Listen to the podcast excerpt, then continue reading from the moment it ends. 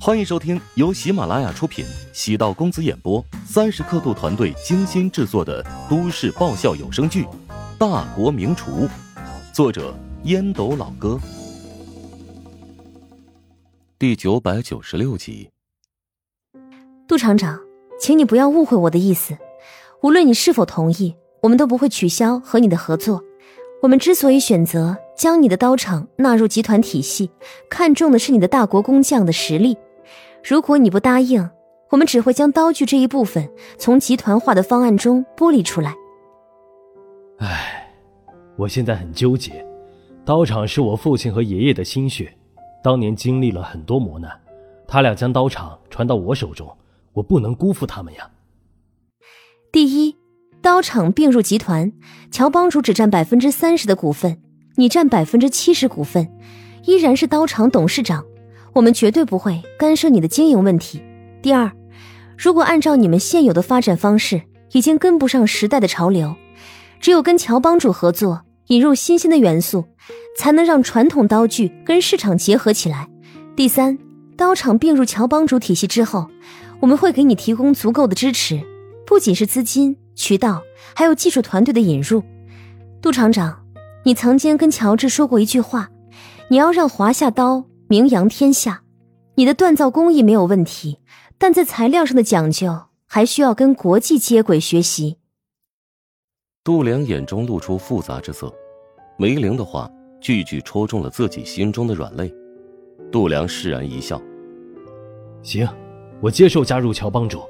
如果没有乔帮主，刀厂绝对不会发展的如此迅速。做人要懂得感恩。”杜厂长，再过个三五年。你会意识到，今天的决定是绝对正确的。放心吧，就算错误，我也绝不后悔。梅玲暗忖：乔治分析的很对，杜良果然会被自己说服。乔治这个家伙也是挺有心计，他自己不想跟杜良谈判，所以委托自己跑这一趟。不过，梅玲乐于做这件事。乔治正在努力的将乔帮主这个品牌下沉。互联网经济的泡沫，从几年前就开始露出端倪。至于网红经济的泡沫，也出现了影子。无论是什么新的趋势，虚拟经济的繁荣绝对离不开实体经济的支撑。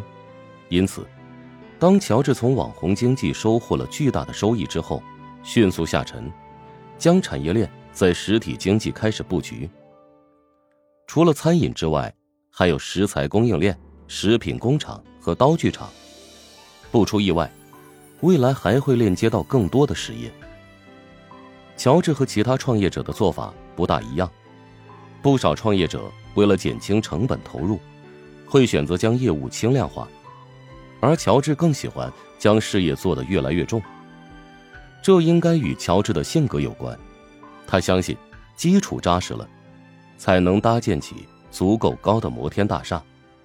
这盘棋走得很稳，让梅玲颇为佩服。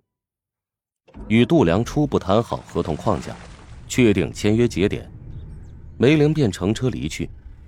杜良等 SUV 消失在视野之中，见徒弟直愣愣的盯着那车影发呆，没好气的扣起手指，敲了他一个暴栗子。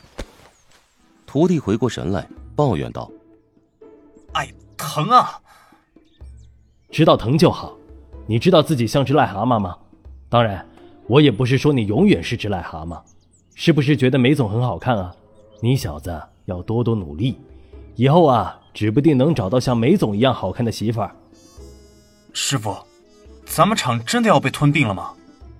不叫吞并，而是加盟。如果没有乔帮主，咱们刀厂跟小作坊没什么区别。人要朝前看，站在更高的平台，可以看得很远。也能接触到更多行业最新的元素，不能把自己束缚在狭小的世界之中。徒弟茫然的看着杜良，总觉得师傅好像不一样了。梅玲或者说乔治提出的一个观点，让杜良心情难以平复：是要庸庸碌碌而为，还是要将华夏铁匠技艺发扬光大？他给出的答案是后者。梅玲坐在后排。给乔治打了个电话，连日舟车劳顿，加上亲戚光顾，让这个女铁人在完美结束任务之后，终于露出了疲态，因此声音慵懒的像只猫。不辱使命，度良被你说动了，他愿意加入乔帮主。下次这种活儿啊，还是你自己干，我累死累活的，一点好处捞不着。要当副帮主的。副帮主，听上去是一个很社会的职务啊。挂断乔治的电话，梅玲突然发现，跟乔治的关系变得越来越紧密。尽管他一开始只对乔帮主 app 感兴趣，但对乔治其他领域的布局也深入其中。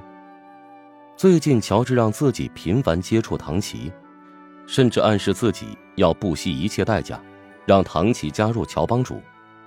梅玲对这个想法感到不可思议。他没想到乔治是哪儿来的勇气，竟然想要挖华夏烹饪协会的墙角。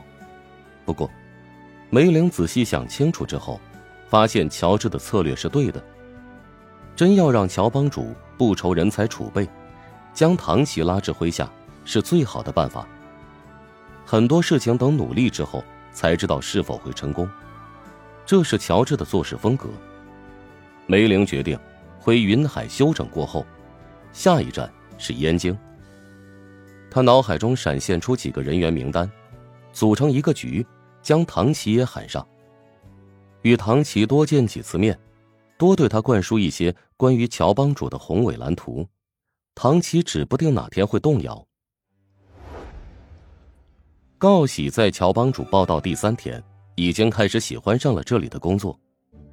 原本以为会被乔治使唤当一个打杂工，但乔治不仅没有给他安排任何重活，而且还给他介绍了一个美女师姐北冈会。乔治将告喜介绍给北冈会时，很慎重的交代：“阿慧啊，这位告喜呢是我刚收的弟子，也就是你的师弟，他现在什么都不懂，因此需要你偶尔指导他一下。”北刚会微笑答应。师傅，您放心吧，我会耐心的教好师弟的。嗯，师傅对你很放心。哎，对了，你有空将烹饪精英班的课程研究一下，这对你而言也是加深对华夏餐饮的了解。乔治和乌继柔的赌约不仅是实践课程，还包括理论知识，所以乔治让北刚会也对理论知识投入精力，以此来影响告喜。北刚会表情变得凝重。我一定会努力学习的。